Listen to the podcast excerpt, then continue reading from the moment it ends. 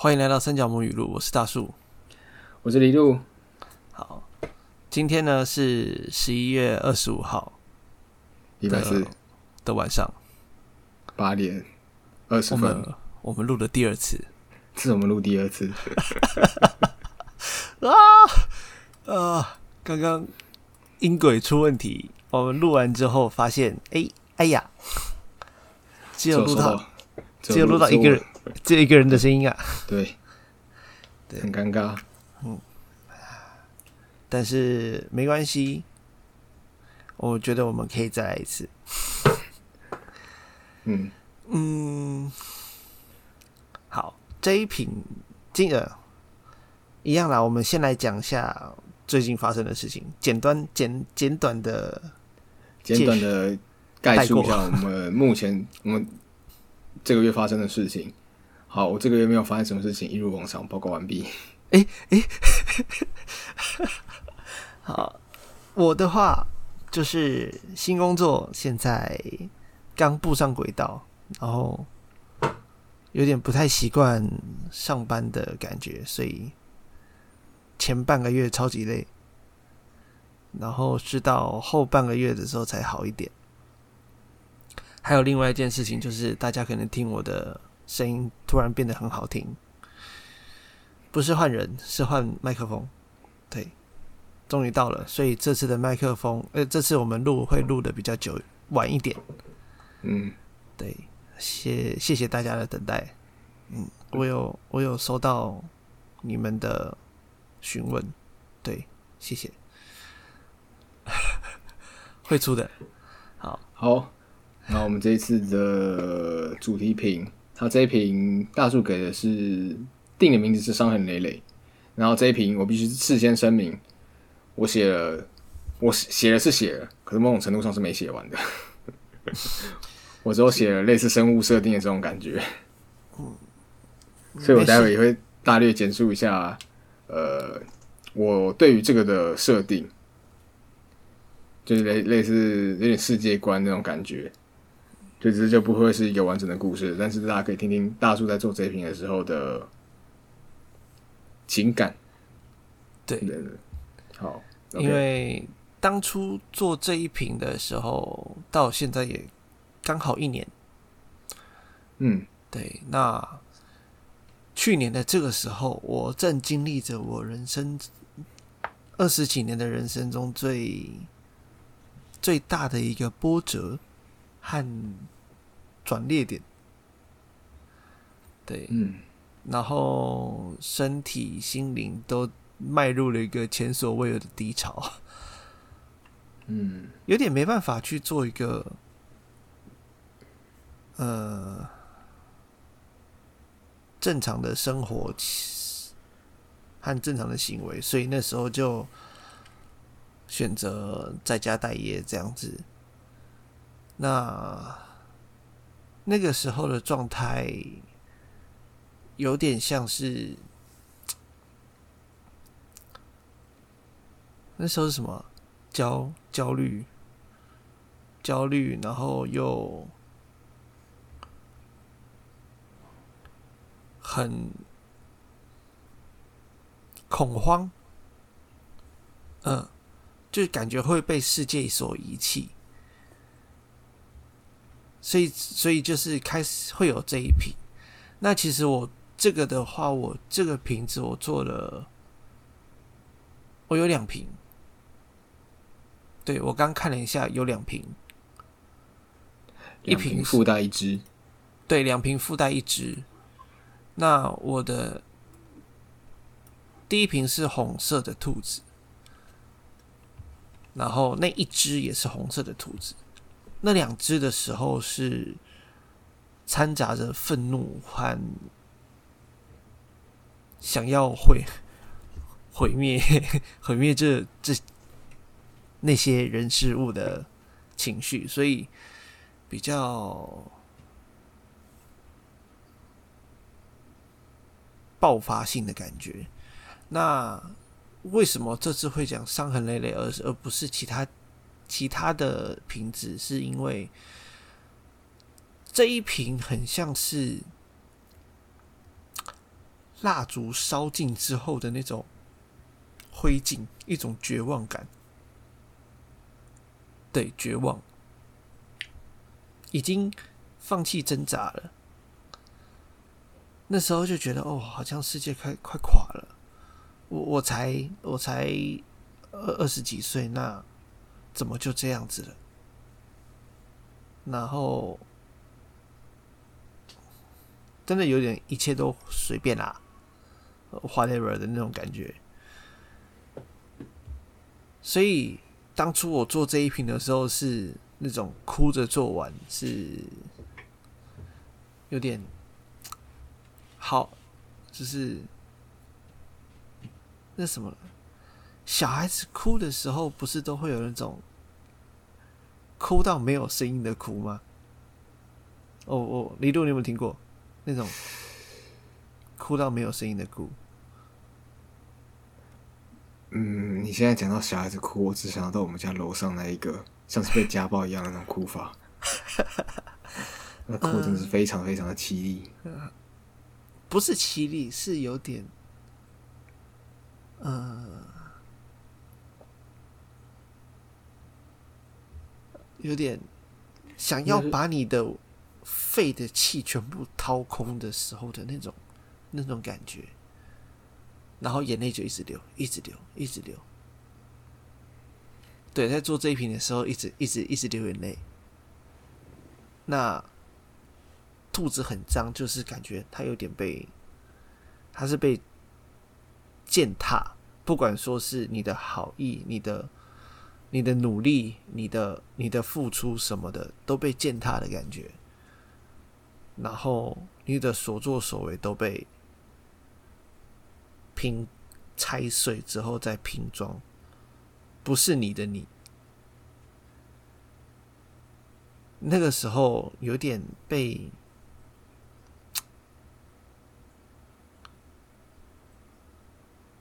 被改变了很多，我的。生活模式，我的习惯，我的讲话方式。那那时候我还傻傻的认为那是好的，然后最后发现这都是一场梦，噩梦，噩梦，噩梦，噩梦。那个，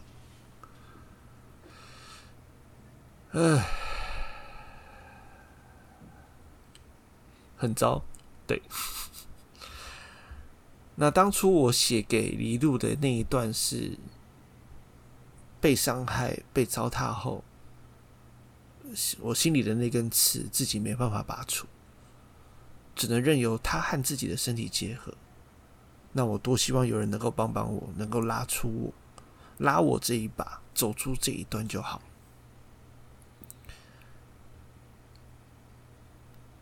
呐喊。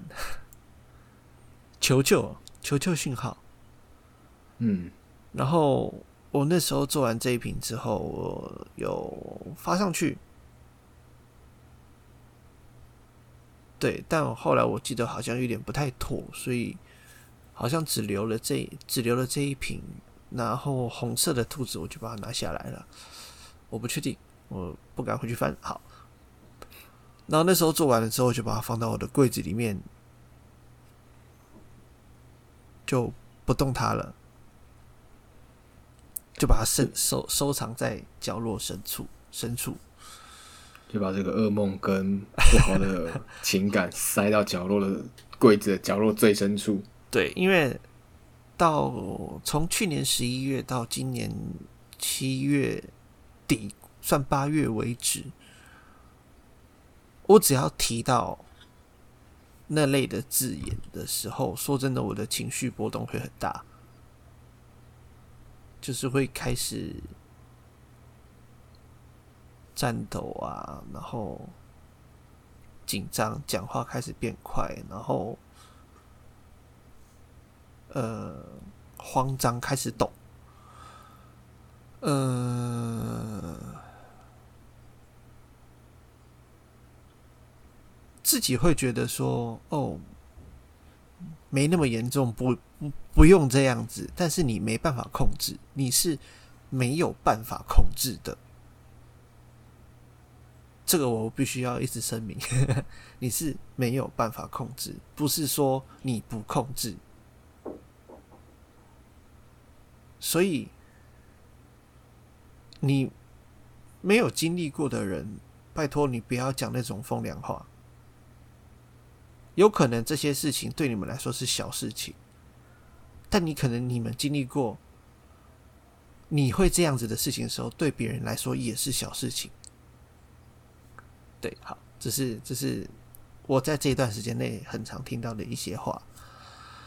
那在这之间，我没有把这瓶拿出来过，除了有一次黎路来来我这边拍瓶子的照片的时候，把它拿出来拍了一下，之后我再把它塞回去，直到今这这次李璐问我说：“哎，阿你。”你打算讲哪一瓶？我才想说，过一年了，应该是可以了。来讲讲它吧。我才把它拿出来，然后再看了一下。说真的，看的那个时候，当初的那个情绪都回来了。但是，我可以把它好好的说出来，好好的。讲完，我觉得这就够了，达成了瓶子，我做瓶子原本的目的。因为我当初做瓶子的时候，也是想要治疗我自己，我把它当成一个疗程。嗯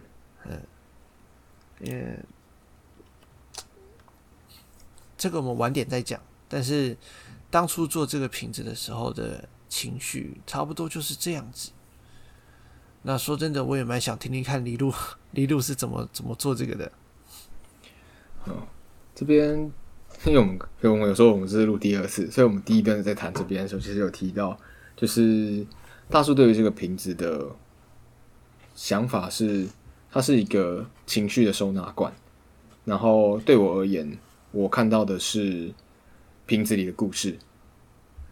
这就是他在我们在做 podcast 的时候，后面就会之后就会变成像这样子，他会讲述他那时候瓶子里面所蕴含的情绪，然后我讲我看到的瓶子之后所看到瓶子里面的故事，然后这次我看到的故事呢，其实当然是有参照他一开始给我的文字资讯，然后那时候我写出来的就是有点像，真的那时候我在在写的时候，其实脑海里面浮出来的不算是一个完整的故事。而是一种怎么讲，算是生物，一种是一个算是生物设定的那种，那那种感觉的怎么讲啊？生物设定，基本上它就是一个生物设定。然后要说它是故事，其实有一点点，稍微的有一点点牵强。哦，简而言之，其实这一瓶那时候在想的事情是，那是因为我讲过。这蛮早之前了，其实我提过，我在设计世界观。然后其实看到他这一瓶的时候，除了他给我的文字资讯外，有按照他的文字资讯去做设计之外，最主要就是，要是在你世界观的时候，其实他们算是原本在写的时候，我给他一个称号叫游荡者，然后他们是徘徊在某一座森林里面的奇妙生物，他们不会攻击人，也不会对任何人产生太多的反应，他们只是会在这个森林里面一直不停的游走。然后都会嘴里都会叨念着几句话，然后没有人理解他们在讲到底是什么。然后事实上那时候有个背后的设定，其实他们算是一个拼接的人造物，嗯，他们是受伤的灵魂，没有人知道他们是从何而来，不知道他们为什么会变成这样子。然后想要去给一个算是伏笔，然后去写这个世界观，这跟这个故事，嗯，然后那时候其实我还引用那时候我最近在看的。在看的诗集啊，应该说很喜欢的诗人所写的诗集里面的几句话，就是中原中演的污浊而忧伤之中。他这一首诗是出自于他的诗选集《山羊之歌》，然后这一首应该是最有名的一首。然后那一句话，他的那一首诗的这一段，然后被我挪用在。这个故事里面，应该说这一小段文字里面的其中一句，就是最后的最后，污浊的忧伤之中，最后的最后，诞生于忧伤之中。它就是像这样子一小句，然后去有点像是要简单带过他们被创造出来的原因。简单讲，他们就是一一群被人所遗弃、利用后所遗弃的合成物。嗯，就是那时候在写、在弄这个东西的核心的概念。然后那然后那时候在弄这个的时候，以及我现在在讲的时候，脑海里面一直闪过的某些。算是我之前之前看过的作品，有一个是那个不知道可不可以讲《钢之炼金术师》里面的奇美拉，就是很著名的一个梗。哦，你小女孩跟狗，嗯，对，就是就是有就就是闪过这这算是很题外话的东西，但是有一点点类似，像有一点点类似像这样子的概念，就是在某些时候啊。我们所遭遇到的事情，或是发生在我们身上的事情，嗯，最糟的状况，真的就是我们只是某些人遗留下来的产物，而且还是拼接过后最残破不堪的那一块。对，当然这是一个很极端的说法，但如果真的要去看，把所有事情摊开来看的话，有些。人生难免还是会遇到像这种状况，当然又扯到人生大道理，就觉得很匪夷所思。所以我这段我直接强势把它这一趴结束。但其实它的整体，它那时候在设计的时候，其实就是一个像这样子的东西。它就是我那时候在构思的世界世界观里面的其中一块。然后它的伏笔其实就是像这样子。我觉得那那句真的很美。你说那个最后最后那一句吗？嗯，那个诞生于伤痕之中。其实真的要讲的话，这一句其实算是这个东西出来的一个核心概念。对，它就是在污浊的，就是我们认为忧伤已经是一个很 负面的情绪了，可是是在污浊的忧伤之中，然后又诞生于伤痕之中。对啊，那时候在想的就是差不多像这样子的东西。他们，他们这一个生物，这个游荡者，他是诞生于像这样子一个状态，他们。变成这个状态之前经历过什么事情，没有人知道。嗯，就是变成了像这样子人造的拼接物，是一个受伤的灵魂。可是他们连原本自己是属于哪哪个部分、哪一块，他们都不知道。嗯，好，OK，我这一趴结束。不行，再再再讲下去又要开始讲大道理了，不 OK，这违背我们当初的宗旨。对 有点像是，呃，我是艺术家，然后你是看着这个艺术品之后写出他的介绍词的人。这其实好像不太对，这不是我们上一趴。对，这不是上一趴。对对对，我们上一趴在讲什么？好，好，我刚刚这一趴，我刚刚是讲说我们这一趴到，我这一趴到这边结束。啊，然后那其实我当初做这一瓶的时候，我有想说它会是最后一瓶，嗯，就是那时候已经有点自暴自弃了，就想说当然做最后一瓶，但是就是也刚好有，真的是有理路，这样听起来有点奇怪。我们上一趴讲过同样的东西，也听起来也很奇怪，这一趴还是听起来很奇怪，对，很奇怪，但是。那时候也是他提说要不要继续做，你就直接问我说你要不要继续做，好像是这样子。对啊，我是很干脆的问你啊。对你，他就直接就是他就直接问我说，我听得出来你有你有想要，你好像有一点要要撒手这种感觉，就是这件事情，因为你他把你弄你你的生活搞得乱七八糟啊，然后我就因为那时候我也刚好要面，就是差不多当完兵。那我必须要确认一下，你有没有继续做？你有要继续做，那我一定我就帮你啊。如果你没有要继续做，那我可能接下来我就会全心全意的去投入我其他的东西。那时候我有一点在确，有一点在确认这件事情。嗯，因为那时候我听到，就是有一点感受到你被这件事情打击到了，那这个东西你可能不一定会想继续，就是你可能不会像现在这样坐在这边跟我录 podcast，我再继续去经营 FB，那时候其实我没有听出来，是想说你连瓶子可能都不做了。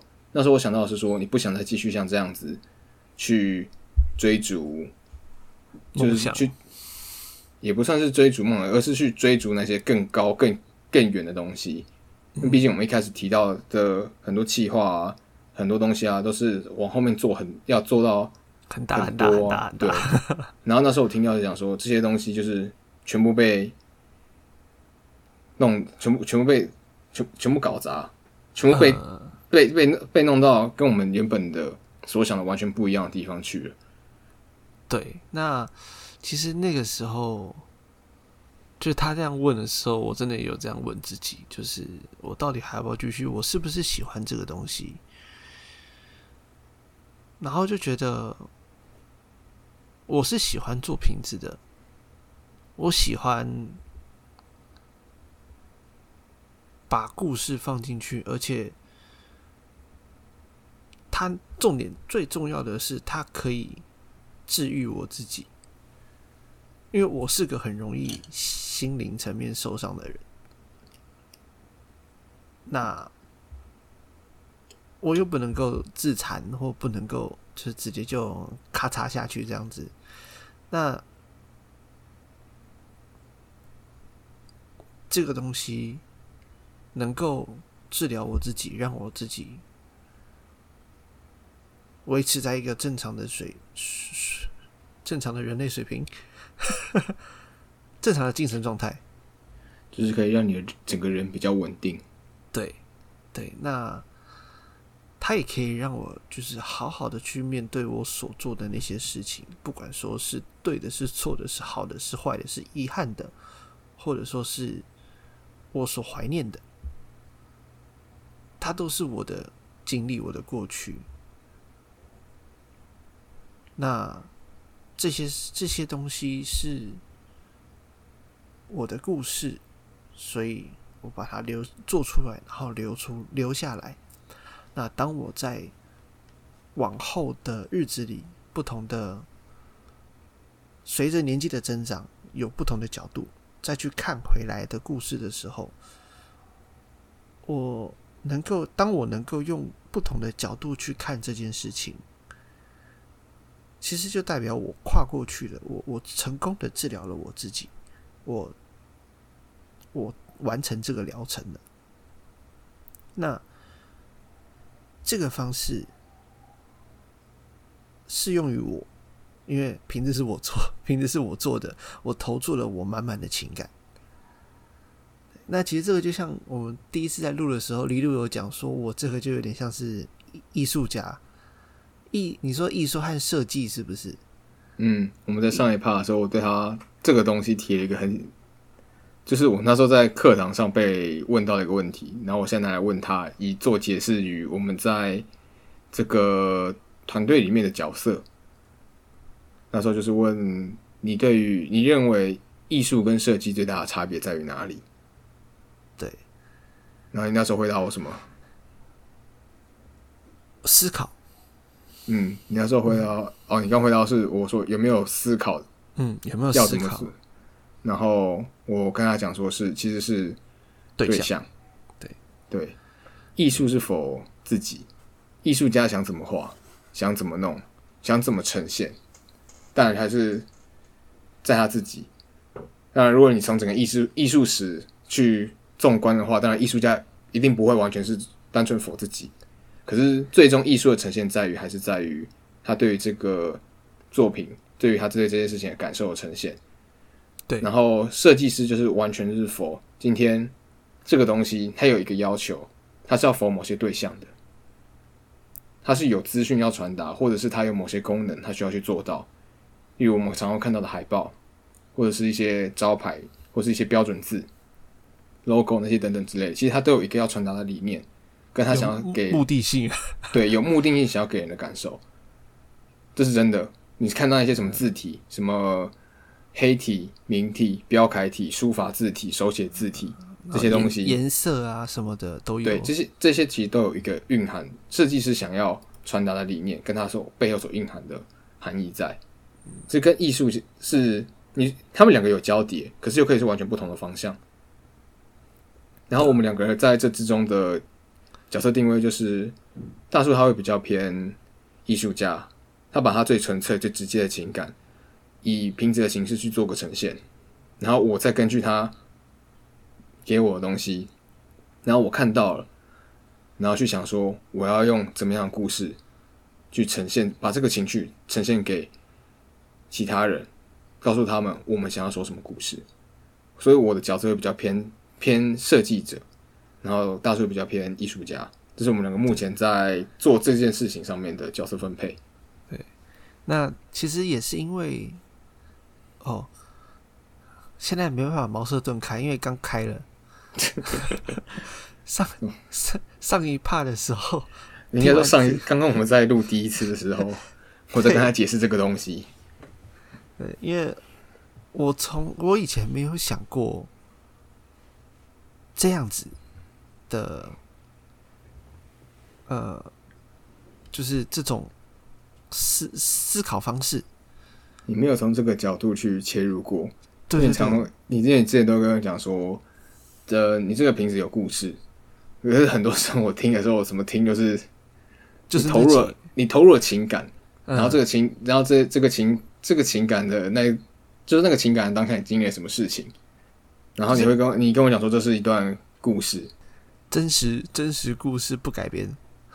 对，就是你当下可能 你发生这件你发生的这件事情，然后你的情感是怎样，你把它放进瓶子里面，然后我我我听到这些资讯，就是我你你跟我说是故事，可是某种程度上，在我角度上面，我听到这个东西叫资讯，这就是这就是差异。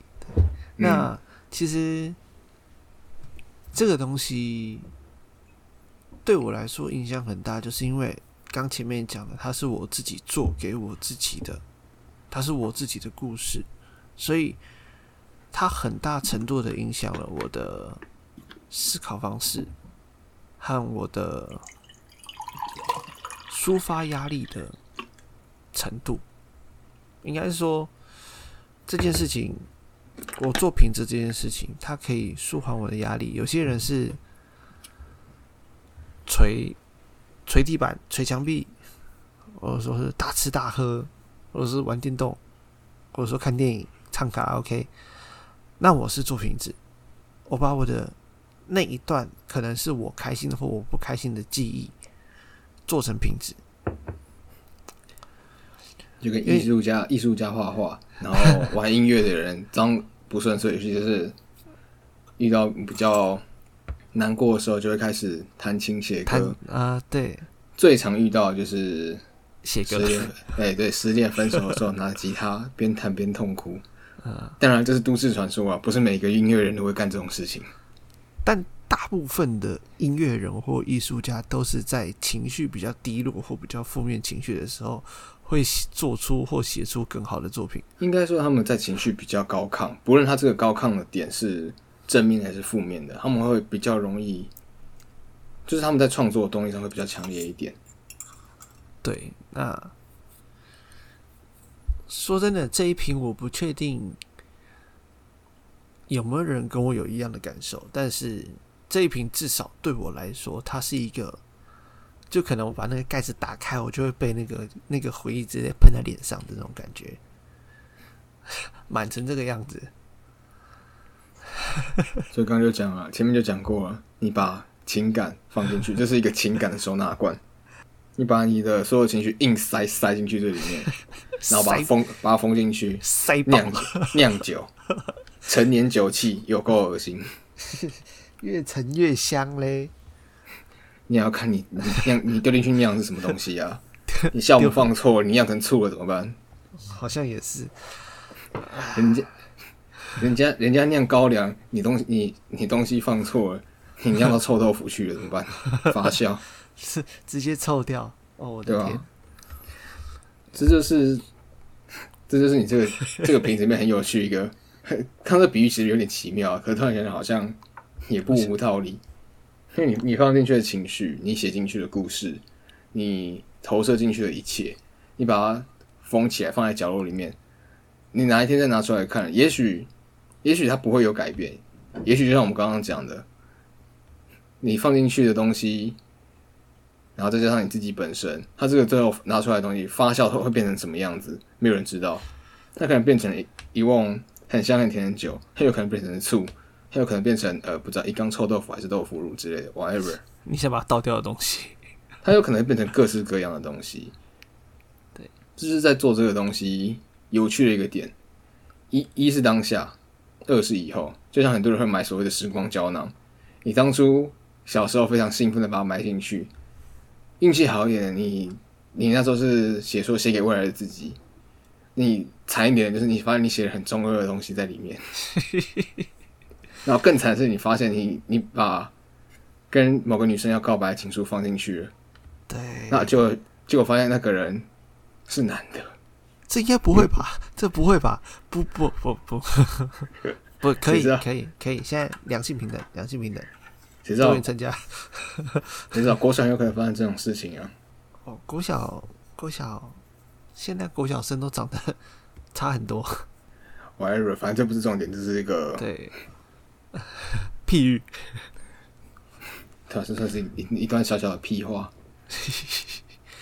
对啊，反正呃，我觉得这就是真的是就是瓶子好玩的地方，因为从我二零一八开始做瓶子，到现在也三年了，断断续续的啦，断断续续的做，也三年了，所以很多人前面前面买我的瓶子的人，我不知道你们还有还在不在，可能还在，可能你们。你说是人还在还是瓶子还在？瓶子，瓶子讲清楚。哦，瓶子可能还在，你们可能把它藏到其他地方，或者说把它收着，也有可能把它摆在床头、桌桌子前面、床头。摆床头不太好吧？睡觉睡一睡，掉下来砸到自己。方瓶哦，对，方瓶很硬，放屁放瓶不太 OK，玻璃罩也不 OK，好不好？床头柜，床头柜，放床头一个不小心，睡上差一点的挥到那一块砸在脸上，很痛，我我被砸过，很痛。这放床头不太妥当啊，放好好好放在柜子里面 啊。那你可能当初买的时候会有一个冲动，或者说一个想法，你可能听到了我当时当当时讲的故事，就觉得嗯很有共鸣，所以你买了。那你们可以再回去看一下，不管说你是要送人，或者说是你是留着自己自己留着，你可以把它拿起来看一下，说，嗯，当初我买这个的意义是什么？你可能是要纪念你的另一半，你可能是要，呃，不是不是格调，就是和另一半的感情有多好，所以你买了这个瓶子，或者是说你觉得你有暗恋的人，所以你想要买这一瓶，给自己勇气。每个交往一周年都买一个，没错，必须，还可以定做。嗯，然后发现每那每一次里面的工程都不一样，从两次两人牵牵小手，到最后坐在一起，然后最后两个人到到最后发现中间有一瓶变成了婚纱，啊，然后再下一瓶变成多了一只小只的，嗯，嘿嘿你还可以四季更迭，就你你这一瓶，你你这一瓶摆在你家的某个柜子里面，看起来你有人来跟你讲，就可以讲说，这是你的故事，你跟你挚爱的人的故事，对，就是就就是可以这样子，它是一个记录，记录你的人生，它可以是一个情绪，一个片段，一个事件。我觉得我为什么会一直做，就是因为它可以达完成一些你现在没办法用录影、照片，或者说用文字去留存的事情。我让他用一个实体、一个形象、一个画面去保存当下的情绪。也许可以这样讲，它可以把你无法用文字、用影像、用照片所留下来那些无形的东西，以最不同的方式好好的收藏起来。然后还很有趣的是，它的 方瓶的那个外面外面的铁盖子，它会慢慢的斑驳。嗯，对，说真的，我觉得那斑驳好美啊。我自己是觉得那个很美，就是代表还有它有年年代感年，对，它有年代感然后里面的东西还是一样，不觉得那很酷吗？这就是看你怎么说这件这件事情。你可以这样讲，外面那个瓶盖会随着时间的流逝而渐渐一点点的斑驳、改变，然后锈蚀。可是你放在里面的那些当初的情感、当初的回忆，不管是悸动也好、开心、欢笑、难过、悲伤、愤怒等等这之类的情绪，你当初所想的故事，你当初的动机，它都会在里面原封不动的一直在那里。直到你哪一天再打开来看它，它还是在那里。哇设计设计师讲的就是不一样。听起来特别的怎么讲？牛逼 牛逼！对啊，反因正为就是这样子。对，那其实今天我们也只是想说来聊一下瓶子，因为毕竟刚好一年了，来做一个记录。那今天的或许比较短一点点，但我们就先这样子。嗯好，那我们今天的节目就到这边结束了。然后，如果你喜欢我们的 podcast 的话呢，我们的 pod podcast 在 Apple Podcast，然后 Spotify、Sound On、Fan Story 上面都有我们的节目。然后你喜欢的话，也可以到这些平台上面帮我们按个赞、按个追踪。当然，我们也有 Facebook 跟 IG，也欢迎到我们的粉砖上面替我们按个赞，帮我们按个追踪。好，我们今天节目就到这边结束了，感谢大家收听，我们下次见。拜拜